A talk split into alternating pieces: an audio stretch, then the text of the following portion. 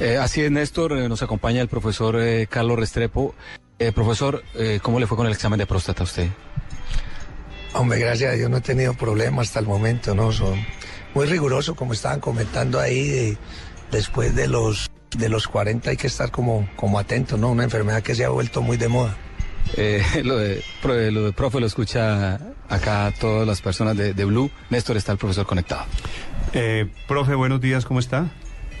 Sí, Néstor, muy buenos días. Un saludo muy especial a- para vos y para todos los compañeros. Le hago una pregunta boba eh, antes de hablar de fútbol. ¿A usted por qué le dicen Piscis? Me la imagino, Hombre, pues, pero... No, no, el Pisis nació por la época de, de colegio. Nosotros somos tres hermanos, todos jugamos al fútbol y estudiamos en el colegio Calasanz de Medellín. Entonces el menor, el mayor, perdón, es, es muy bajito y algún compañero se inventó un diminutivo de, de, de pisingüino. Y en vez de pisingüino, los pisi. Y como éramos tres hermanos, los pisis, y nos quedamos así. Yo sí soy del signo pisis, pero no. Nació más por, por el apodo a mi hermano el mayor que por el signo. Ya. Bueno, eh, profesor Restrepo, quiero hacerle una pregunta. Usted sabe que yo no soy periodista deportivo, apenas un hincha de la Selección Colombia. Pero el tema con la selección ha sido, me da la impresión, un asunto de puntería, porque hemos tenido muchas posibilidades de, de hacer goles en los dos partidos.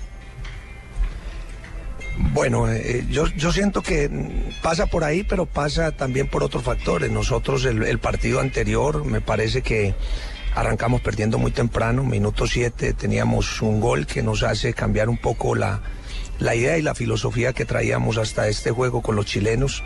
Eh, y de esa manera temprano vi el equipo muy desesperado, el equipo de pronto no se asentó bien en la cancha, no pudimos tener la posesión que habíamos tenido con los paraguayos para clarificar un poco el trabajo que queríamos en el campo. Y en el segundo tiempo eh, me parece que, aparte de que, lo hicimos también con, con ganas, con decisión, eh, no tuvimos esa, esa claridad para definir, en eso sí estoy de acuerdo.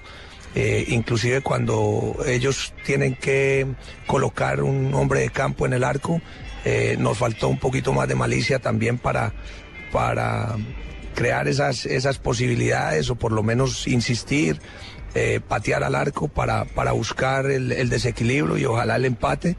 Pero bueno, esperemos que hoy podamos contra Bolivia tener no solo la claridad futbolística, sino también la efectividad en ataque. Felipe, lo escucha el profesor, el técnico de Pues la es que la Colombia. pregunta que, que los técnicos normalmente no suelen contestar, pero siempre se las hacen. Y es, ¿con quién va a jugar?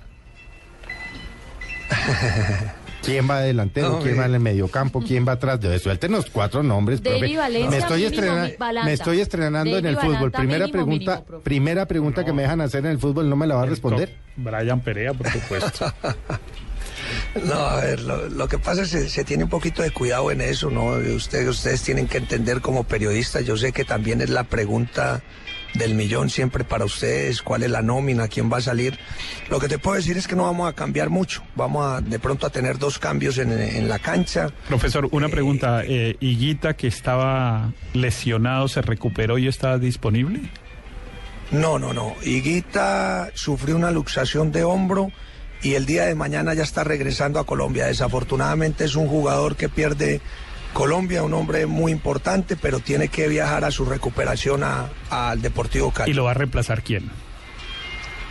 No, él, él no venía actuando, había entrado justo en ese partido, iba a comenzar su participación y sufre la lesión, o sea que no es un hombre titular para reemplazar en el momento de, de la idea que trajimos aquí a Argentina. Eh, entonces no nos va a decir, eh, profe, nada de la alineación. No, te digo que van a estar la mayoría en lo que te puedo avanzar. David Valente es buenísimo, profe. Al dinero, al David, dinero. no, David es un buen central, ha estado en los dos juegos anteriores y va a estar en el día de hoy, esa sí te la confirmo. Vale. Balanta, ¿él juega de qué? De De- central, de defensa central. central. De- Defensa central. pero también va Brian Perea, Juan Carlos Quintero, en fin, hay varios que son inamovibles de en esa selección. si ganamos esta noche, ¿ya estamos clasificados a la siguiente ronda? Sí, señor, ya con los tres puntos Colombia pasa a la siguiente ronda. Yo creo que es un partido definitivo para nosotros. Hay mucha motivación, hay muchos deseos de, conseguir esto que nos da también otras posibilidades como jugar con más tranquilidad la última fecha, eh, hacer eh, movimientos de nómina, limpiar tarjetas que es muy importante para arrancar la, la, siguiente ronda. Pero primero hay que dar este paso de esta noche contra Bolivia. Profesor, un abrazo y mucha suerte en este partido Colombia-Bolivia a las 8 y 15 de esta noche, transmisión de Blue Radio. Pisis, muchas gracias. No, a ustedes un abrazo y un buen día.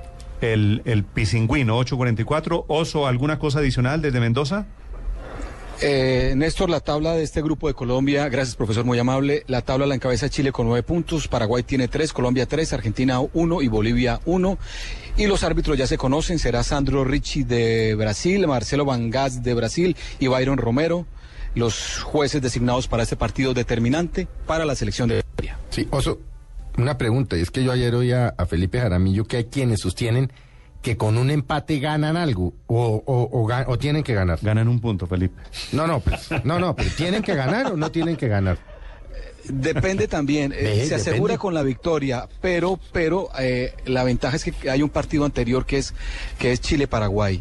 Si Paraguay derrota a Chile, Chile va con un equipo suplente, por decirlo uh -huh. así, porque ya clasificó, eh, ya se aseguraría también Paraguay eh, en ese grupo de clasificados al hexagonal. Y prácticamente dejaría sin ninguna opción a Argentina, que es nuestro próximo rival el jueves, que Argentina tiene un solo punto. Así que las, las opciones para, para Argentina, que sería un rival nuestro complicado para la fase final, eh, quedarían casi que limitadas. Es que clasifican tres de cinco, Felipe. Y entonces con, con, o sea, cuatro, sería con el cuatro puntos es probable que quede Sería uno de el tercero. colmo que jugando con Bolivia no clasifiquemos. Oso, Sí, gracias. pero el, el- el cuarto es Argentina. Chao, Néstor. Chao, chao.